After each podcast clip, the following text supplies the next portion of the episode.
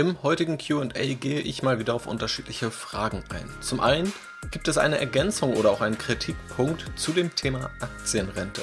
Dann wird es nochmal politisch, und zwar geht es um die Bundestagswahl und Auswirkungen für die Aktienmärkte, um Luxusuhren als Investmentobjekt, um den Einfluss von Inflation auf die Aktienmärkte, welche Branchen profitieren, was es mit Bewertungsniveaus macht, wenn es zu einer Inflation kommt, und auch um das Wählen der Diskontierungsrate in einem konkreten Beispiel.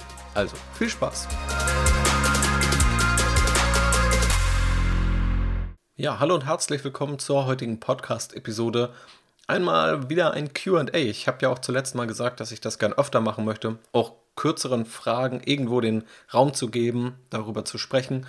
Und dafür eignet sich so ein QA immer sehr gut. Ich bekomme immer unterschiedlichste Fragen und ich versuche die dann gebündelt in diesem QA zu beantworten, wenn ich denke, dass diese Fragen auch mehrere Leute interessieren könnten. Starten wir mal mit einer kurzen Frage, die ich auf YouTube zur Disney-Aktienanalyse bekommen habe. Und zwar berührt das auch das Aktienbewertungsmodell, das ich zuletzt im Podcast vorgestellt habe.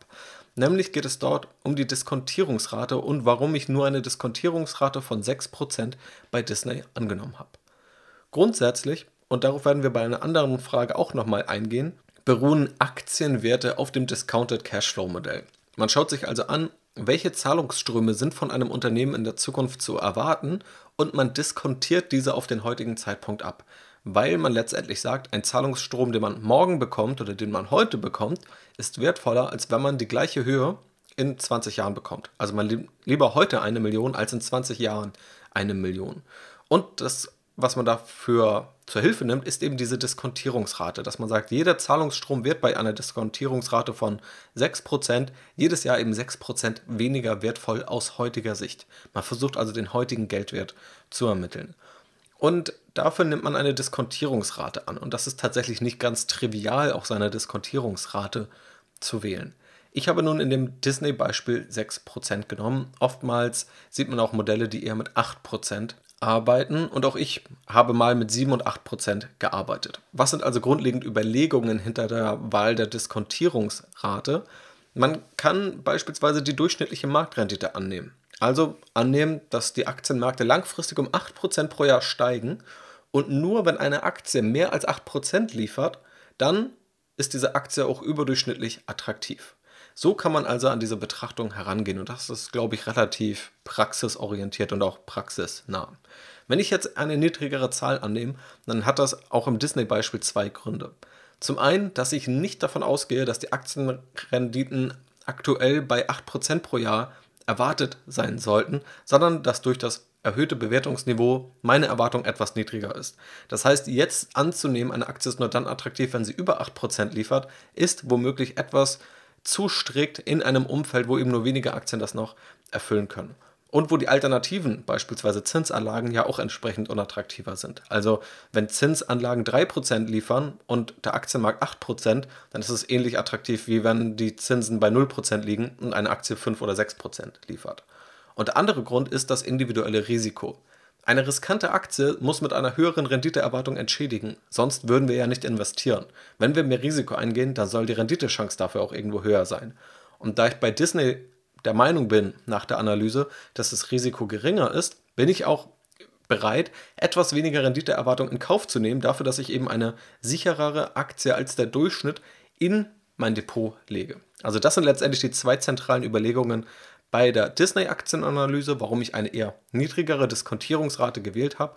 Und das sind auch die Gedankengänge, warum man auch eine unterschiedliche Diskontierungsrate wählen kann.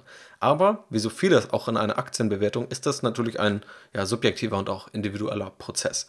Wie gesagt, am Ende werden wir nochmal eine spannende Frage haben zum Thema EZB, Geldpolitik, Inflation und auch da wird das dieses Bewertungsverfahren der Discounted Cashflow Methode die Basis dafür darstellen. Außerdem habe ich eine Mail bekommen von Christian mit einem Kritikpunkt zu meinem Podcast zur Aktienrente, den ich hier gern mit reinnehmen möchte, weil es auch gleichermaßen eine Ergänzung darstellt.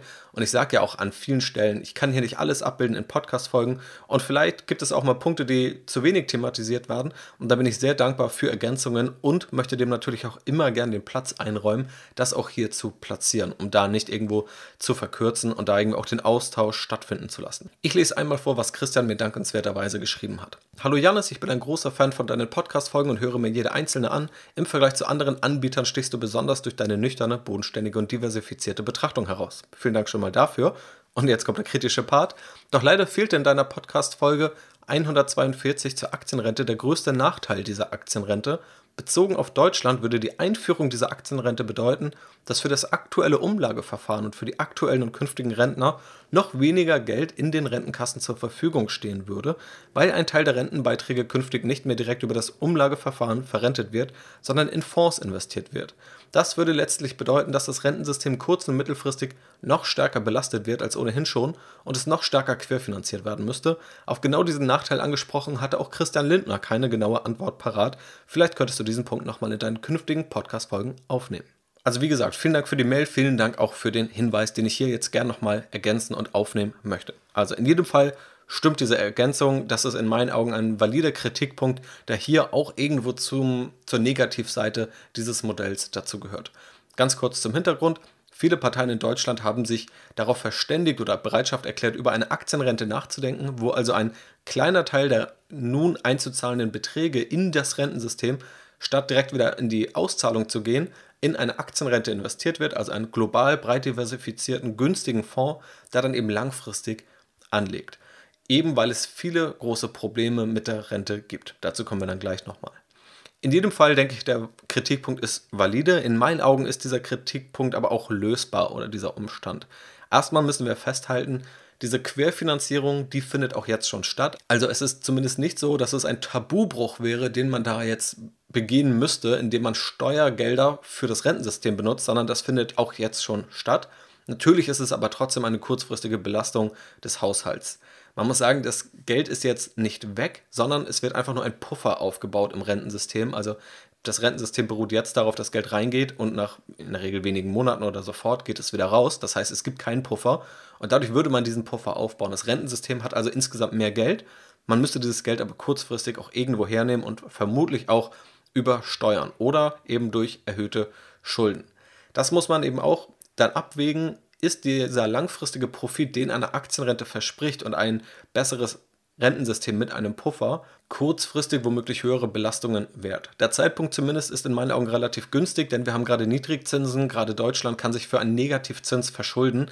Das heißt, wenn man irgendwann über so etwas nachdenkt, so etwas einzuführen, weil man so etwas langfristig umsetzen möchte, und in meinen Augen dominiert der langfristige Nutzen über Jahrzehnte und vielleicht sogar Jahrhunderte eines guten Rentensystems kurzfristige Belastungen.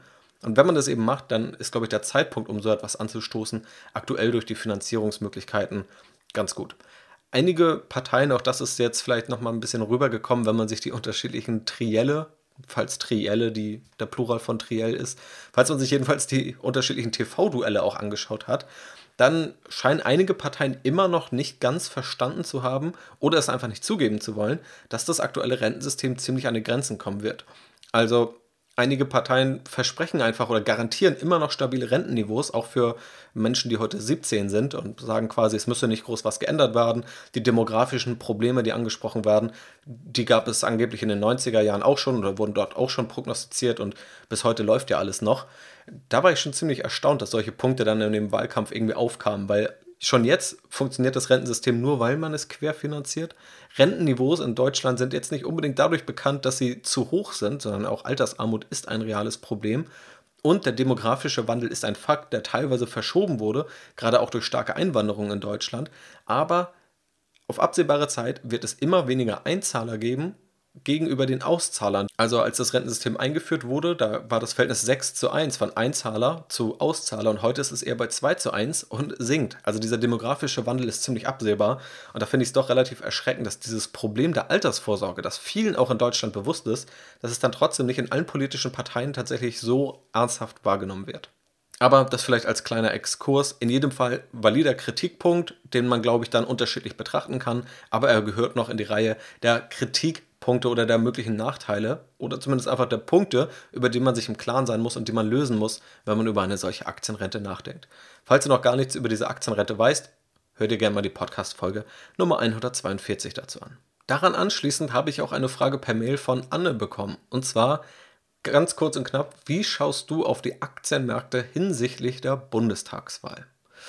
Also, Politik ist natürlich ein ziemlich großes Thema, das ich auch bewusst versuche, hier aus diesen ja, hoffentlich fachlichen und fundierten Themen rauszuhalten, weil Politik ja auch immer in vielen Bereichen etwas Subjektives ist und da viele unterschiedliche Meinungen auch aufeinandertreffen.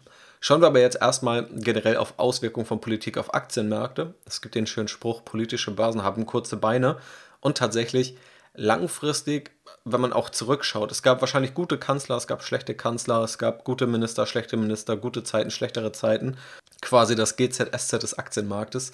Aber langfristig haben sich Aktienmärkte weltweit gut entwickelt, unabhängig auch von Politikern. Bei manchen lief es sicherlich mal besser, bei anderen lief es sicherlich mal schlechter. Aber auch Warren Buffett hat immer wieder gesagt, unter allen Präsidenten hat er bisher Aktien gekauft und das ist, finde ich, eine ganz gute Devise. Natürlich gibt es Parteien, die die Wirtschaft mehr in den Fokus stellen und andere, die die Wirtschaft eher verteufeln und eher so gegen die Wirtschaft arbeiten. Und natürlich kann das dann auch Auswirkungen haben auf die Aktienmärkte. Grundlegend und langfristig bin ich aber optimistisch. Mal ganz abgesehen davon, dass ich sowieso nicht überzeugt bin, dass jemand zu stark in Deutschland und in deutsche Aktien investieren sollte, sondern weltweit investieren sollte.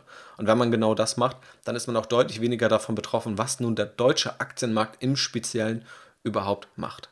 Betroffen ist man aber natürlich dann, wenn über Steuern gesprochen wird, also wenn Freibeträge womöglich gestrichen werden, wenn es nicht oder wenn es weiterhin eine Spekulationsfrist auf Kapitalertragssteuern bei Aktien gibt oder der Steuersatz prinzipiell angehoben wird.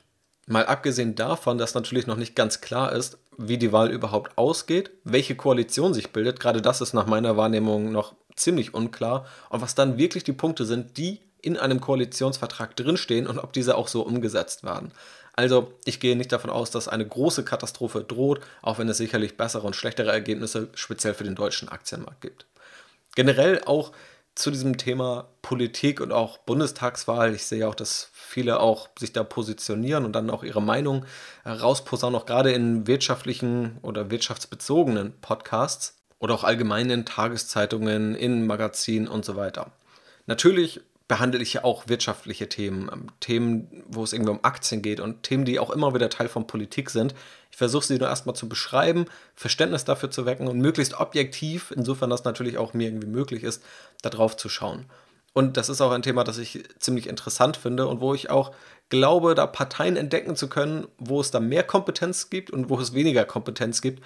Oder wo man einfach feststellt, es gibt auch manche Parteien, die immer mal wieder Dinge äußern, die gegen einige ökonomische Prinzipien verstoßen oder gegen ja, einige Dinge, die ich mir zumindest einbilde zu wissen oder wo ich mich ganz gut auskenne, wenn es eben um Themen geht, wie um das Thema Aktien und Kritik daran, um das Thema Vermögensaufbau und auch Altersvorsorge, das Thema Aktienrente, wenn es über steuerliche Belastungen geht und oftmals ja, werden einseitige Steuern formuliert, die aber eigentlich immer zwei Seiten treffen. Also als Beispiel, wenn man sagt, eine Steuer wird nur dem Arbeitgeber aufgelastet oder nur dem Vermieter, ähm, wenn man sich da tiefer mit beschäftigt, dann ist eigentlich bei vielen Steuern klar, dass es immer zwei Parteien trifft. Das Thema Mietendeckel und Enteignungen auch sehr groß. Das Thema Vermögenssteuer.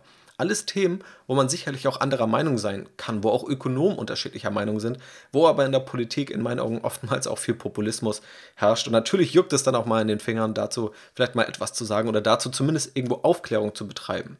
Und dann kann natürlich aber jeder selbst entscheiden, wie wichtig auch dieses Thema Wirtschaft überhaupt bei der Wahl ist. Also da müssen wir ja auch realistisch sein. Natürlich sind hier viele wirtschaftsinteressante Hörer dabei, aber Wirtschaft ist nur einer von mehreren Teilen, um den es eben bei Politik geht. Es gibt ja noch Sozialpolitik, gerade jetzt auch die Klimapolitik, Außenpolitik und vieles mehr. Und sicherlich findet jeder da auch unterschiedliche Prioritäten. Und dann ist das natürlich auch völlig okay. Mein Part hier ist dieser wirtschaftliche. Nur weil es der wirtschaftliche Part ist, werde ich hier aber nicht Wahlempfehlungen aussprechen für Parteien, die gerade die Wirtschaft bevorzugen. Eben weil Politik auch immer ein Kompromiss ist und aus vielen Zielkonflikten besteht, wo man das eine gegenüber etwas anderem abwägen muss. Und es wäre einfach zu kurz gegriffen, nur aus wirtschaftlicher Sicht hier Wahlempfehlungen auszusprechen. Sicherlich gibt es Parteien, die gerade die Wirtschaft stärker im Vordergrund haben und es ist, glaube ich, auch völlig legitim, diese zu wählen. Und auch diese Parteien können natürlich auch in anderen Bereichen gute Konzepte haben, aber wenn man das irgendwie anders priorisiert oder bewertet, dann ist es immer natürlich noch völlig okay. Und deshalb werde ich mich ja auch mit Wahlempfehlungen oder ähnlichem auf jeden Fall zurückhalten. Abseits der Politik kommen wir mal wieder ganz klar auf das Thema Investment. Und zwar eine Frage, die Alex mir per Mail gestellt hat. Er hat geschrieben, hey Jannis, eine Frage für dein QA. Uhren sind über die letzten Jahre im Wert ziemlich stark gestiegen. Was hältst du von Uhren, speziell dem Luxusuhrensegment, als Investmentmöglichkeit? Auch sehr gute Frage, gerade weil immer mal wieder Interesse daran herrscht nach alternativen Investmentmöglichkeiten. Vorab muss ich auch dazu sagen, ich bin kein Experte, was Uhren oder was Luxusuhren angeht, habe auch selber keine. Ich schaue eher aus dem generellen Verständnis von Geldanlagen darauf und muss feststellen, dass es quasi nichts gibt, was in die Geldanlage oder Vermögensanlagerichtung geht, das über die letzten Jahre nicht gestiegen ist. Da ist auch einfach die Geldpolitik und der Niedrigzins ein zentraler Grund dafür. Das heißt, nur weil etwas gestiegen ist, muss etwas nicht automatisch gut sein oder immer weiter steigen. Auch Warren Buffett, das war übrigens das Abschlusszitat des letzten Briefings, hat ja gesagt, der dümmste Grund, eine Aktie zu kaufen, ist, weil sie steigt. Und das gilt bei vielen Vermögenswerten so. Wie überall gilt auch hier, du musst Ahnung davon haben. Also wenn man keine Ahnung jetzt von dem Uhrenmarkt hat, dann würde ich auch nicht empfehlen, in diesen Uhrenmarkt zu investieren. Und das gilt letztendlich für jeden Bereich der Geldanlage. Wenn wir uns jetzt Luxusuhren anschauen und das Verständnis, was ich von diesem Markt habe, dann gibt es einige Anbieter, beispielsweise Rolex, Audemars Piguet oder auch andere, die mit einer Limitierung arbeiten. Das heißt, die setzen irgendwo einen Deckel drauf, sagen, ein bestimmtes Modell gibt es nur so und so oft oder dass irgendwo die Produktion einfach gedeckelt wird, dass nur eine bestimmte Anzahl an neuen Modellen pro Jahr auf den Markt kommt. Das heißt, diese Limitierung ist sicherlich ein guter Faktor, der irgendwo für eine gewisse Wertstabilität sorgt. Und es scheint auch nicht so zu sein, als würden einfach neue Uhrenmarken aus dem Boden sprießen, die auf einmal die gleiche Wertigkeit bieten wie eben diese erwähnten Marken, sondern die erwähnten Marken, die gibt es seit Jahrzehnten und teilweise seit Jahrhunderten. Und das kann man nicht einfach so kopieren. Das heißt, es ist schon ein enger Markt, der nicht einfach so inflationiert werden kann durch neue Anbieter. Ja, auch ein Kritikpunkt, den es irgendwo bei Kryptowährungen gibt, dass natürlich einige Kryptowährungen limitiert sind, aber es immer neue Anbieter quasi an Kryptowährungen oder einfach, dass es immer wieder neue Kryptowährungen an sich gibt. Wo ich noch ein bisschen Bedenken habe bei diesem Thema Uhreninvestments, und das sind im Grunde drei Punkte. Zum einen, dass sich, glaube ich, manche einen Konsumgegenstand wie eine Uhr als Investment schönreden wollen. Das ist immer schon eine schlechte Strategie, wenn sich das irgendwie vermischt. Der zweite Punkt, bei einer Uhr fällt natürlich auch Aufwand für Verwahrung oder Sicherung an oder es gibt das Risiko eines Diebstahls oder ja, sonstigen Problemen, dass da Kratzer reinkommen, wenn man sie trägt. Also das sind jetzt Probleme, bei denen man sich bei Aktien beispielsweise weniger Gedanken machen muss. Und das Risiko des Zinsanstiegs. Eingangs habe ich ja gesagt, das Zinsniveau hat auch dazu geführt, dass fast alle Geldanlagen gestiegen sind. Und wenn jetzt jemand sagt, gut, ich habe 15.000 Euro auf dem Konto und bevor ich das auf dem Konto liegen lasse, stecke ich das in eine Uhr, die tendenziell den Wert erhält oder dass es steigt, dann ist es eine valide Möglichkeit. Was ist aber, wenn es irgendwann wieder mal Zinsen geben sollte und sei es nur 2 bis 3 Prozent? Auf einmal haben Menschen dann wieder Opportunitätskosten. Also jetzt denkt man sich, okay, wenn das Geld auf dem Konto liegt, dann bringt es mir ja eh nichts. Aber dann gibt es eben wieder Opportunitätskosten, nämlich entgangene Zinsen, wenn Geld beispielsweise auch in eine Uhr investiert wird. Tatsächlich bei Uhren, da fehlen mir jetzt auch die historischen Daten, um nachzuverfolgen, ob Uhren immer nur steigen oder das ein Phänomen der letzten Jahre ist. Ich nehme es in den letzten Jahren auf jeden Fall deutlich stärker wahr. Also das vielleicht mal so als ein paar unterschiedliche Punkte pro und contra zum Uhrenmarkt. Sicherlich kann man aber auch nochmal tiefer einsteigen, falls hier auch jemand zuhört, der enorm tief da drin ist und auch ein tiefergehendes Verständnis von dem Uhrenmarkt hat, dann freue ich mich natürlich auch über eine Mail mit ergänzenden Erklärungen. Und die letzte Frage von heute, aber tatsächlich nochmal eine etwas tiefergehende Frage, kommt von Tobi und die habe ich über Instagram bekommen. Er hat geschrieben: Hi Janis, danke für deine super Beiträge zu den ganzen hochspannenden Themen an der Börse. Was mich zuletzt viel beschäftigt hat, ist das Thema Inflation. Passend dazu auch die Folge zur Rolle der EZB und Wechselwirkungen mit der Inflation. Was mich einmal interessieren würde, wären nicht nur die Gegenargumente der EZB, sondern auch, was man als Anleger machen sollte, wenn man von einer anziehenden Inflation ausgeht welche Branchen profitieren und welche werden stärker unter hoher Inflation leiden. Welche Folgen hat Inflation isoliert betrachtet auf Bewertungsniveaus an der Börse? Könnte beispielsweise das Bewertungsniveau weiter steigen oder geht mit steigender Inflation automatisch das Niveau runter? Und abschließend schreibt er, über deine Einschätzung würde ich mich sehr freuen. Viele Grüße, weiter so und besten Dank. Also, diese Inflationsfrage treibt tatsächlich viele Anleger nach meiner Wahrnehmung in den letzten Wochen und Monaten um. Wenn wir jetzt mal auf das Thema Inflation schauen, und auf das Thema, was es auch mit den Aktienmärkten macht oder auch generell mit Bewertungsniveaus. Das ist ja auch ganz gezielt hier eine Frage und auch die Frage, welche Branchen profitieren und welche leiden eher unter einer Inflation. Bewertungen und Werte von Aktienunternehmen kommen durch das Discounted Cashflow Modell, das ich eingangs beschrieben habe, zustande. Das heißt, Zahlungsströme in der Zukunft werden auf den heutigen Wert abdiskontiert. Und vor diesem Hintergrund können wir uns mal diese Branchenfrage anschauen. Generell werden Aktiensegmente auch gern in Value und Growth unterteilt. Also Growth sind dann eher höher bewertete Segmente, die noch stark wachsen, die heute in der Regel Verluste machen oder nur ganz kleine Gewinne, aber die Hoffnung haben, in 10, 20 Jahren hohe Gewinne einzufahren. Und die Value-Aktien sind die, die relativ etabliert sind, länger dabei sind, heute Gewinne erzielen, wo man aber vielleicht nicht genau weiß, ob die in 5 oder 10 Jahren noch so stark dastehen. Und wenn wir das Ganze mal unterscheiden, und so kann man tatsächlich auch Branchen irgendwo trennen. Also Technologie ist eher im Growth-Bereich anzusiedeln und alles Richtung Energie beispielsweise oder Automobilhersteller, die ganze Industrie ist gerade eher im Value-Bereich. Wenn wir uns jetzt Inflation anschauen, dann heißt ja eine höhere Inflation, dass Geld schneller entwertet wird. Das heißt nicht mit 1, 2% pro Jahr, sondern vielleicht mit 5% pro Jahr oder mit 10% pro Jahr, was schon sehr hohe Inflationsraten wären. Wenn jetzt die Inflation steigt oder die Inflationserwartungen steigen, also wenn wir mal annehmen, in 5 bis 10 Jahren kommt es zu einer sehr hohen Inflation, dann heißt es gerade die hohen Zahlungsströme der Zukunft sind eigentlich viel weniger wert heute, weil wir eben eine solche Inflation erleben werden. Und die Zahlungsströme, die wir heute sicher haben, die sind deutlich wertvoller im Vergleich, beziehungsweise die sind von einer Inflation kaum betroffen. Und genau deswegen geht man auch davon aus, und da gibt es auch einige Paper in der Finanzwissenschaft, dass Value-Aktien tendenziell von Inflation profitieren, weil wir da heute und kurzfristig Zahlungsströme haben, und dass Growth-Aktien, deren Zahlungsströme weiter in der Zukunft liegen, dadurch eher leiden. Generell müssen wir aber auch festhalten, und da kommen wir so ein bisschen zu dem Thema, was Inflation eigentlich mit Bewertungsniveaus macht, dass Inflation generell Unsicherheit schafft. Und Anleger mögen in der Regel keine Unsicherheit. Das heißt, wenn es zur Inflation kommt, dann können sich oder werden sich vermutlich Anleger tendenziell aus dem Aktienmarkt zurückziehen, wodurch Bewertungsniveaus auch etwas fallen. Wobei man dann auch immer noch sagen muss, rational ist es vielleicht nicht unbedingt, denn in einem Inflationsumfeld sind Aktien in der Regel tendenziell noch besser als festverzinsliche Anlagen oder Cash, das einfach eins zu eins entwertet wird. Aber dadurch kann eben auch das Bewertungsniveau an den Aktienmärkten sinken. Und auch dazu gibt es dann Untersuchungen, wie sich die Inflationsrate im Verhältnis zum Bewertungsniveau verhält. Beispielsweise gibt es da Daten vom Wirtschaftsnobelpreisträger Robert Schiller. Der hat sein Schiller KGV, also ein Kursgewinnverhältnis, das über 10 Jahre geglättet ist, mit der 10-Jahres-Inflationsrate quasi visualisiert und man sieht eine inverse Beziehung. Das heißt letztendlich, wenn die Inflationsrate hoch ist, ist das Bewertungsniveau eher niedrig und wenn die Inflationsrate niedrig ist, dann ist das Bewertungsniveau eher hoch. Das lässt sich also in der Tendenz tatsächlich beobachten.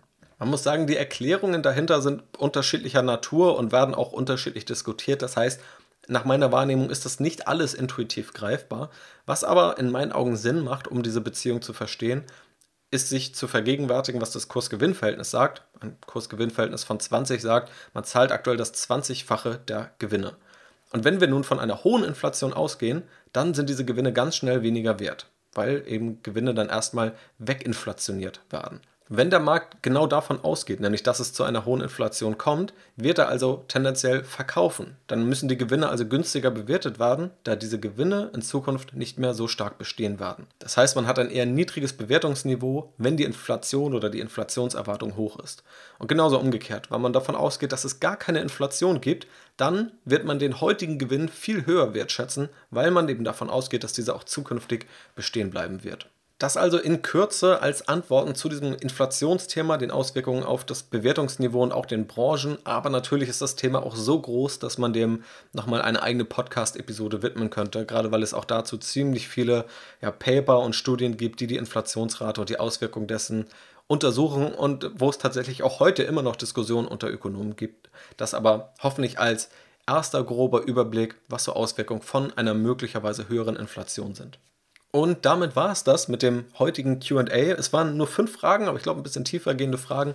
Und ich hoffe natürlich, dass es dir gefallen hat. Wenn du selber irgendwelche Fragen hast, schreib sie mir einfach gerne per Mail. Am besten irgendwas in den Titel mit QA oder Frage für den Podcast. Schreib mir es auch gerne bei Instagram, auch wenn ich da nicht immer Benachrichtigungen bekomme. Aber ich versuche das dann alles vor den QAs immer durchzugehen und dann taucht deine Frage sicherlich auch mal hier in einem Podcast auf. Wenn du keine Folge von diesem Podcast verpassen möchtest, folge oder abonniere diesen Podcast gern. Und wenn du die Möglichkeit hast, beispielsweise bei Spotify geht das, dann kannst du dort eine Glocke anklicken und dann kriegst du auch Benachrichtigungen, wenn eine neue Podcast-Folge erscheint. In meinen Augen ein ziemlich sinnvolles Feature, das du gerne natürlich nutzen darfst.